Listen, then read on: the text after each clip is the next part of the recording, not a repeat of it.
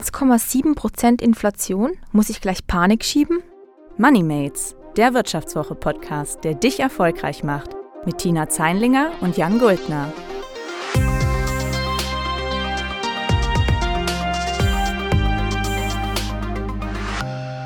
Hallo und herzlich willkommen zu Moneymates. Ich bin Jan Guldner. Und ich bin Tina Zeinlinger. Tina, kaum ein Wort bestimmt die Wirtschaftsnachrichten gerade so sehr wie Inflation.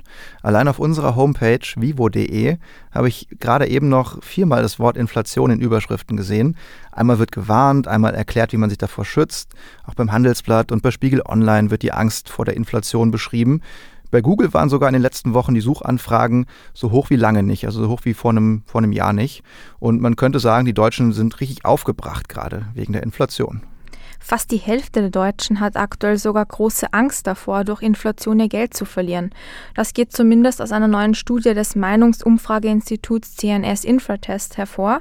Und da befürchten 89 Prozent der Befragten, dass die Lebenshaltungskosten weiter ansteigen werden. Jeder Dritte in Deutschland hat mittlerweile das Vertrauen in den Euro verloren. Und ich frage mich irgendwo, warum eigentlich? Also ist diese ganze Panikmache berechtigt? Und was ist eigentlich so schlimm an dieser Inflation?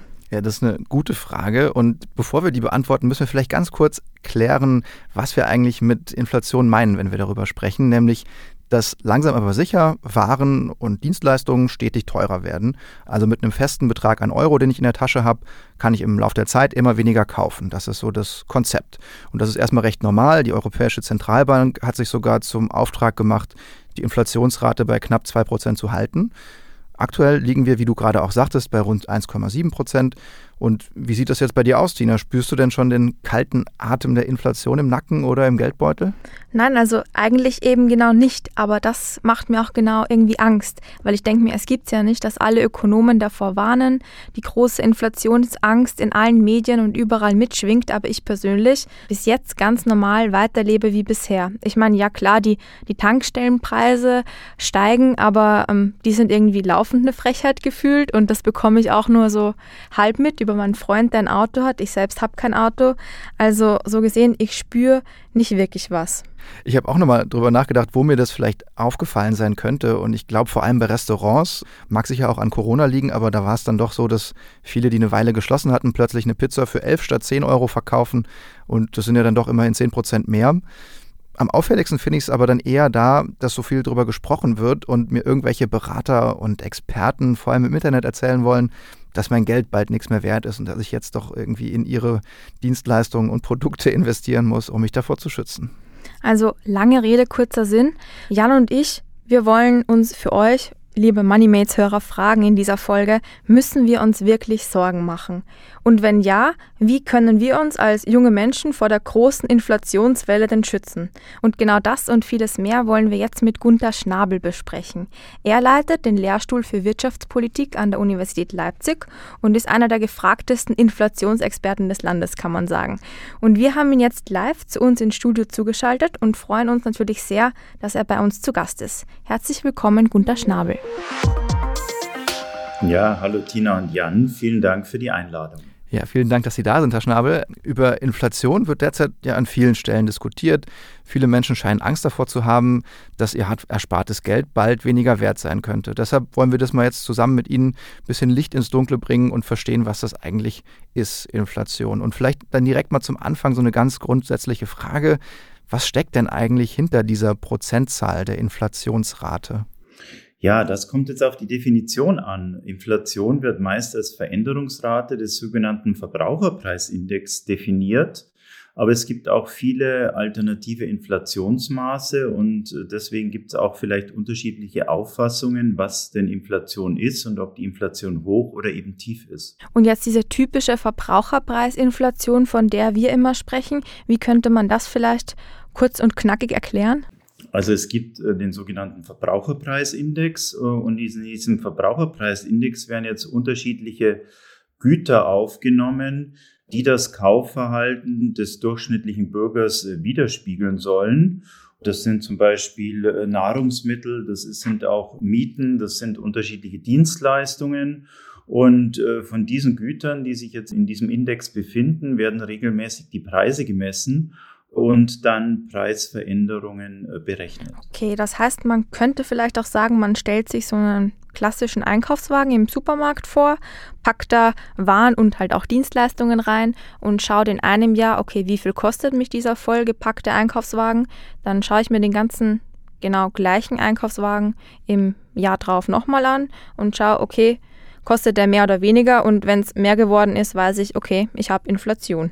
Ja, so könnte man das erklären, so steht es auch in unseren Lehrbüchern, aber leider ist es nicht ganz so, denn nachdem die Preise im Laden gemessen wurden, werden bei einigen Gütern in der Statistik die Preise angepasst. Also hat zum Beispiel ein neuer Smartphone-Typ mehr Funktionen, dann würden die statistischen Behörden jetzt äh, in der Statistik die Preise runterrechnen und zwar unabhängig davon, ob die neue Funktion genutzt wird oder nicht. Äh, zudem wird der Warenkorb äh, den Veränderungen der Konsumgewohnheiten angepasst. Also manche Güter bekommen über den Zeitverlauf ein höheres Gewicht und manche ein geringeres. Okay, also insgesamt kann man sagen, wenn Inflation herrscht, kann ich mit dem gleichen Gehalt weniger einkaufen. Das leuchtet, glaube ich, ein. Trotzdem ist ja das oberste Ziel der EZB, äh, wenn ich das richtig verstanden habe, die Inflation nahe 2% zu halten. Das heißt, man will ja Inflation in einer gewissen Spanne zulassen und findet es auch gut, wenn die Preise in eben diesem gewissen Rahmen steigen. Da frage ich mich oder fragen wir uns, warum ist Inflation denn da dann eigentlich gut? Warum wollen wir das in dem Fall? Ja, das ist eine sehr gute Frage. Also ein Inflationsziel von zwei Prozent bedeutet, wie er richtig sagt, dass die Kaufkraft im Durchschnitt um zwei Prozent im Jahr fällt. Und in den Verträgen zur Europäischen Union äh, steht nun, dass das Ziel der Europäischen Zentralbank Preisstabilität ist. Und Preisstabilität würde ich streng genommen so definieren, dass die Inflationsrate im Durchschnitt bei Null liegt. Und das ist dann doch deutlich was anderes als diese zwei Prozent. Es gibt ein Argument für etwas mehr Inflation, nämlich dass fallende Preise mit Kaufzurückhaltung verbunden werden. Also man nimmt an, dass im Gegenteil dazu dann bei steigenden Preisen früher gekauft und deshalb mehr produziert wird. Und mit dem 2% Inflationsziel wahrt die EZB dann einen Sicherheitsabstand äh, zu diesem negativen Bereich, äh, der mit einer schwächeren konjunkturellen Lage verbunden wird. Ob diese Annahme natürlich richtig ist, ist unklar. Ihr könnt euch selber mal fragen, ob ihr den Kauf eines Smartphones verschiebt, wenn ihr erwartet, dass das Smartphone im nächsten Jahr ein Prozent billiger ist. Das ist eine gute Frage. Also ich glaube, ein Prozent würde da bei uns jetzt nicht unbedingt einen großen Unterschied machen, oder? Nee, würde ich auch nicht sagen. Also ein Prozent also bei mir auch würde ich mir dann, glaube ich, nicht aufheben. ja, also prinzipiell ist so ein bisschen Inflation also mal ein gutes Signal, weil die Unternehmen alle fleißig produzieren, die Verbraucher konsumieren und die Wirtschaft sozusagen floriert. Was ist dann aber die Gefahr bei zu hoher Inflation? Ja, Inflation ist immer eine Gefahr für die Kaufkraft. Steigt die Inflation schneller als die Löhne, dann haben viele Menschen am Ende des Jahres weniger im Einkaufskorb dann geht auch die Nachfrage zurück und das wirkt dann äh, wieder negativ auf das Wirtschaftswachstum. Zudem hat Inflation in der Regel Verteilungseffekte, weil sie nicht alle gleich trifft. Steigen zum Beispiel vor allem die Nahrungsmittel und die Energiepreise, dann leiden insbesondere Menschen mit niedrigen Einkommen, äh, denn diese geben einen großen Anteil des Budgets für Nahrungsmittel und Energie aus. Menschen mit hohen Einkommen stört die höhere Inflation bei Nahrungsmitteln dann eher wenig. Und äh, vielleicht profitieren Unternehmen sogar, wenn die Preise ihrer Güter schneller steigen als die Löhne. Das ist ja ganz interessant, dass man da äh, tatsächlich auch unterschiedlich Betroffene hat in, in dem Sinne. Und wenn wir das jetzt mal runterbrechen, vielleicht auch auf uns und unsere Hörer, könnte man ja sagen, das sind eher junge Menschen, gerade noch in der Uni oder vielleicht schon im ersten Job. Die haben dann ja im Zweifel ganz andere Konsummuster als der Durchschnitt, ähm, haben vielleicht kein Auto, wie Tina gerade sagte, reisen vielleicht weniger, vielleicht kaufen die auch mehr digitale Abos als physische. Äh, all solche Sachen unterscheiden sich da sicherlich. Da wäre ja die Frage, wie, wie repräsentativ ist eigentlich eigentlich sozusagen diese offizielle Rate und der offizielle Warenkorb für sozusagen diese Zielgruppe und unsere Hörer? Ja, der Warenkorb kann per Definition natürlich nur einen Durchschnitt abbilden. Im besten Fall den Durchschnitt der Bürger im Euroraum. Und jeder Mensch hat natürlich seinen individuellen Warenkorb ähm, und deshalb bildet der Warenkorb nur bedingt äh, den persönlichen Kaufkraftverlust ab. Äh, zum Beispiel ist das Gewicht vom Wohnen, der Kaltmiete im Warenkorb bei Eurostat nur 6 Prozent. Also kann man sich selber jetzt mal ein Urteil erlauben, ob das realistisch ist. Das Statistische Bundesamt bietet sogar ein Tool an, mit dem ihr eure persönliche Inflationsrate äh, berechnen könnt. Für Berufseinsteiger ist jedoch auch für die Kaufkraft entscheidend, was der Verbraucherpreisindex nicht erfasst. Beispielsweise wie hoch das Lohnniveau ist und wie sich die Belastung durch Steuern und Sozialabgaben entwickelt.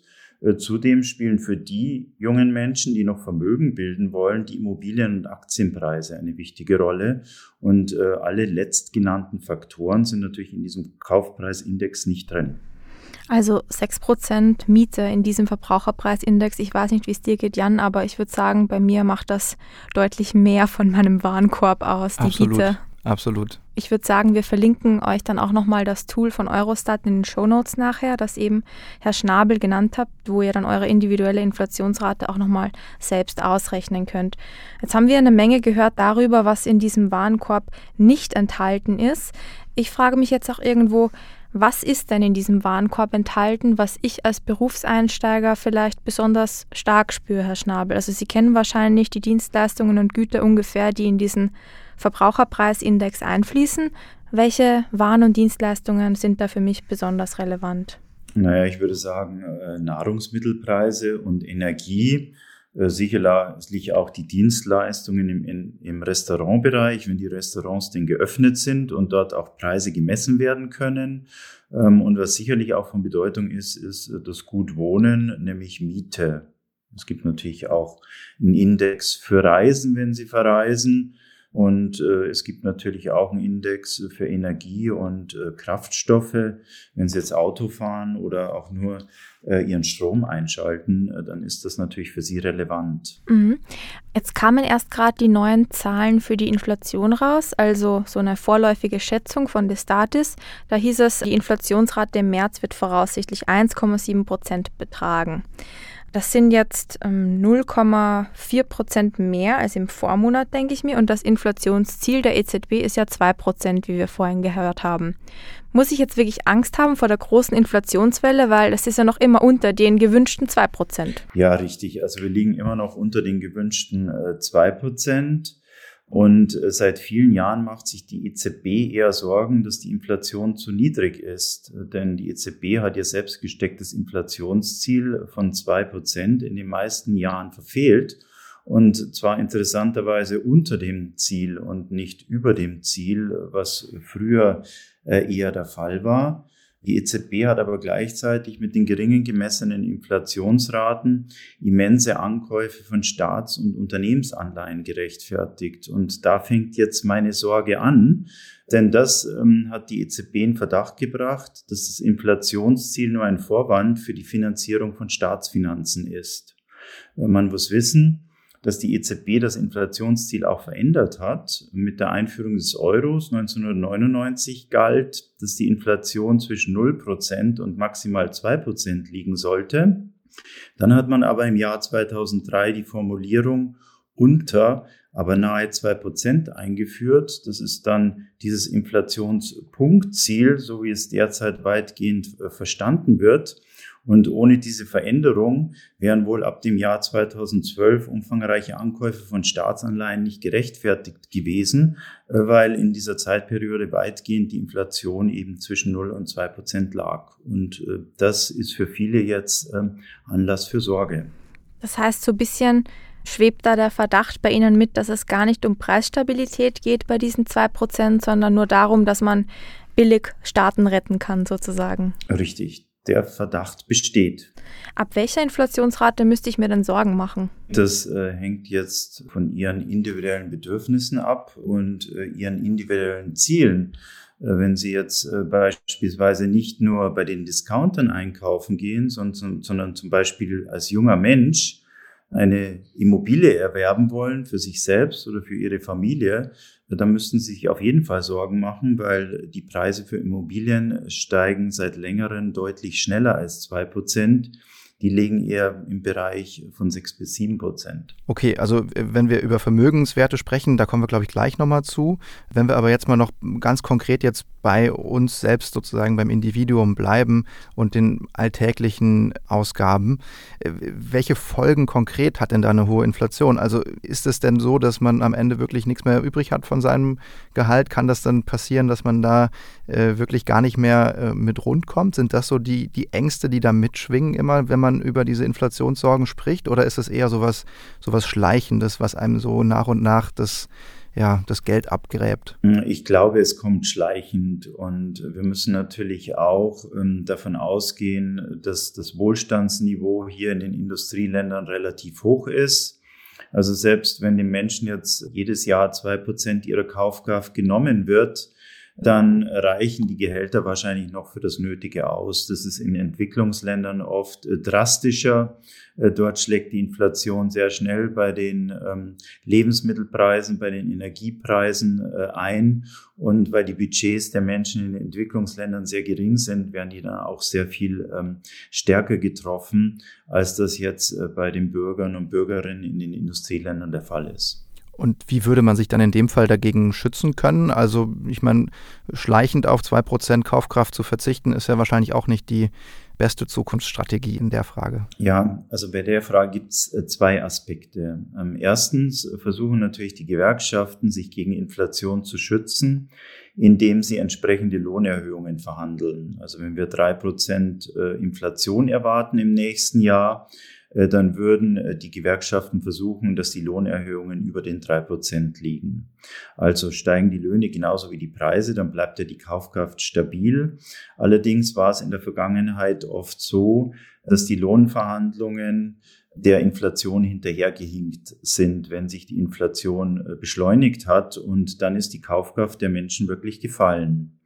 Zweitens wollen die Menschen natürlich auch die Kaufkraft ihrer Ersparnisse erhalten. Also drückt äh, beispielsweise die EZB die Zinsen gegen Null und das tut sie schon seit längerem und steigt die Inflation, dann werden die Ersparnisse inflationsbereinigt äh, entwertet und wenn sich dagegen die Leute schützen wollen, dann steigt die Nachfrage nach Sachwerten, äh, die auch bei hoher Inflation ähm, in gewisser Weise ihren Wert nicht verlieren. Das sind dann insbesondere die Preise von Immobilien, von Aktien, von Edelmetallen, von Rohstoffen, aber auch von Oldtimern und Kunstwerken. Und man spricht dann von einer Flucht in Sachwerte. Und äh, viele vor allem auch junge Menschen sehen neuerdings auch Kryptowährungen wie Bitcoin als Versicherung gegen Inflation. Die Sachwerte, die Sie gerade auch ansprachen, also Immobilien, Aktien, auch Bitcoin, das sind ja wirklich auch Dinge, die gerade total äh, boomen eigentlich. Also ganz viele Märkte sind derzeit auf äh, All-Time-Highs. Flossbach von Storch, das äh, Research Institute von diesem Vermögensverwalter, schätzt gerade, dass die Vermögenspreisinflation im vierten Quartal zuletzt bei 6,3 Prozent lag. Also deutlich stärker sozusagen die Vermögenspreise noch gestiegen sind als die Verbraucherpreise für Waren und Dienstleistungen. Ist das denn ein Problem? Also wie, wie kann man diese beiden Inflationsformen vergleichen? Ja, das ist eine sehr spannende Frage. Also die Wirkungsweise der Geldpolitik hat sich seit den 1980er Jahren verändert. Also in den 70er Jahren war es noch so, dass lockere Geldpolitiken zu einem Anstieg der Konsumentenpreise geführt haben. Ähm, und deswegen wurden dann in den 80er Jahren auch diese Inflationsziele äh, eingeführt. Allerdings äh, beobachten wir auch seit den 80er Jahren, dass jetzt lockere Geldpolitiken zunehmend zu einem Anstieg der Vermögenspreise führen. Und das sollten die Zentralbanken aus meiner Sicht nicht ignorieren, äh, denn Vermögenspreisinflation kann auch einen negativen Effekt auf den Wohlstand haben, zum Beispiel auf das Lohnniveau der Menschen. Woran liegt das? Äh, denn das billige Geld der Zentralbanken, das begünstigt jetzt Übertreibungen auf den Finanzmärkten, äh, die früher oder später Finanzkrisen auslösen. Das haben wir jetzt seit den 80er Jahren sehr, sehr oft erlebt. Und diese Krisen, die unterholen dann die Verhandlungsmacht der Gewerkschaften. Und zudem äh, gibt es äh, in den Krisen geldpolitische Rettungsaktionen, die äh, dazu führen, dass die Unternehmen träge werden. Die Produktivitätsgewinne gehen zurück. Man sagt, es entstehen sogenannte Zombie-Unternehmen und dadurch sinken die gesamtwirtschaftlichen Produktivitätsgewinne, die die Grundlage für die allgemeine Lohnentwicklung sind. Und in Japan, das unserer Entwicklung jetzt ungefähr 15 Jahre vorausläuft, beobachten wir bereits, dass das Lohnniveau seit 20 Jahren sinkt. Und da sind insbesondere junge Menschen und weniger qualifizierte Menschen betroffen. Und das könnte dann auch bei uns so kommen. Okay. Das heißt, auch Vermögenswerte sind sozusagen einer Inflation ausgesetzt, wie Waren und Dienstleistungen auch. Für wen ist diese Inflation bei den Vermögenswerten denn jetzt eigentlich gefährlicher? Für den, der jetzt schon Vermögenswerte hat oder für den, der die erst kaufen möchte, um sich zum Beispiel vor der Verbraucherpreisinflation zu schützen? Ja, die Antwort ist klar. Die, die schon Vermögenswerte haben, die gewinnen. Ja, die werden immer reicher. Das sind oft schon reiche und ältere Menschen, die schon Vermögen gebildet haben. Und es verlieren die, die erst Vermögen bilden wollen, also vor allem junge Menschen aus der Mittelschicht. Und es kann durchaus sein, dass durch diese Vermögenspreisinflation und durch die, den Druck auf die Löhne, äh, den ich vorher beschrieben habe, einige junge Menschen jetzt gesellschaftlich abgehängt werden. In Japan trauen sich beispielsweise viele junge Männer nicht mehr auf den Heiratsmarkt, weil ihre Einkommen gering sind die bleiben dann bei den Eltern wohnen und gründen keine Familien. Die werden dann als Parasiten-Singles gebrandmarkt. Und das ist auch ein Grund, warum die Geburtenraten in Japan gering sind und das Rentensystem unter starken Druck gekommen sind. Und das ist aus meiner Sicht eine Entwicklung, die wir in Europa auch schon beobachten, äh, insbesondere in südeuropäischen Ländern. Hm. Schon krass, was so eine Prozentzahl dann im Endeffekt doch auch bewirken kann, ne Jan? Mhm. Ja, ich frage mich dann, macht es denn jetzt dann überhaupt noch Sinn, noch schnell Aktien, Rohstoffe, Goldmünzen und so weiter zu kaufen oder ist es schon zu spät? Ja, die Antwort ist nicht so einfach. Sachwerte bieten einen besseren Schutz gegen Inflation als Spareinlagen. Das ist klar, weil sie nicht ähm, entwertet werden können direkt über Inflation. Allerdings dürften die Preise aller Vermögenswerte bereits sehr stark angestiegen sein äh, und sie dürften fallen, wenn die Geldpolitik normalisiert wird. Wir wissen aber nicht, wann das der Fall ist und deswegen ist die Frage, steigen Sie jetzt ein, kurz bevor die Vermögenspreise fallen oder werden die Vermögenspreise weiter sehr stark ansteigen? Das äh, ist dann natürlich ein bisschen, ne, in gewisser Weise ein Glücksspiel. Ähm, was würden Sie denn sagen, Herr Schnabel, Verbraucher- oder Vermögenspreise? Wofür müssen sich unsere Hörer und Hörerinnen eigentlich ähm, am ehesten schützen? Wofür muss man mehr auf der Hut sein? Aus meiner Sicht vor beidem.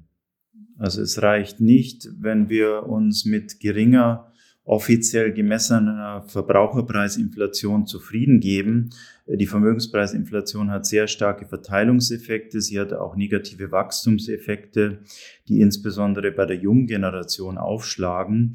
Und deswegen ist es aus meiner Sicht Pflicht der Zentralbanken, beide Arten von Inflation ins Visier zu nehmen. Puh. Jan, ich würde sagen, da kommt wohl einiges auf uns zu. Ähm, naja, aber damit wir jetzt vielleicht doch ein bisschen zuversichtlicher wieder in die Zukunft blicken können, gibt es zum Schluss dann noch drei Börsenpuma-Tipps von Gunter Schnabel heute ähm, der uns dann nochmal drei Tipps gibt, eben wie man sich gut gegen Inflation schützen kann. Ja, ich glaube, wir haben gelernt, dass Inflation ja eigentlich wirklich nicht per se schlecht ist.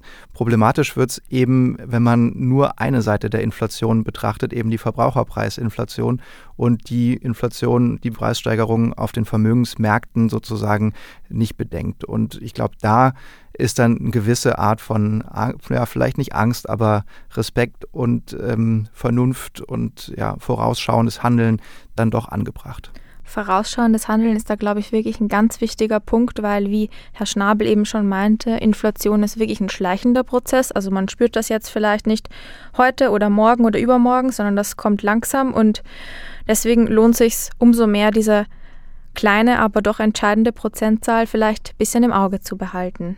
Falls ihr selbst schon vorgesorgt habt gegen Inflation und uns eure Tipps und Tricks vielleicht mitteilen wollt oder auch mit anderen Moneymates-Hörern teilen wollt, dann schreibt uns das gerne auf den üblichen Kanälen per E-Mail, auf unseren Social-Media-Kanälen oder auf unser Moneymates-Handy. Die Kontaktdaten verlinken wir euch wie immer auch in den Show Notes.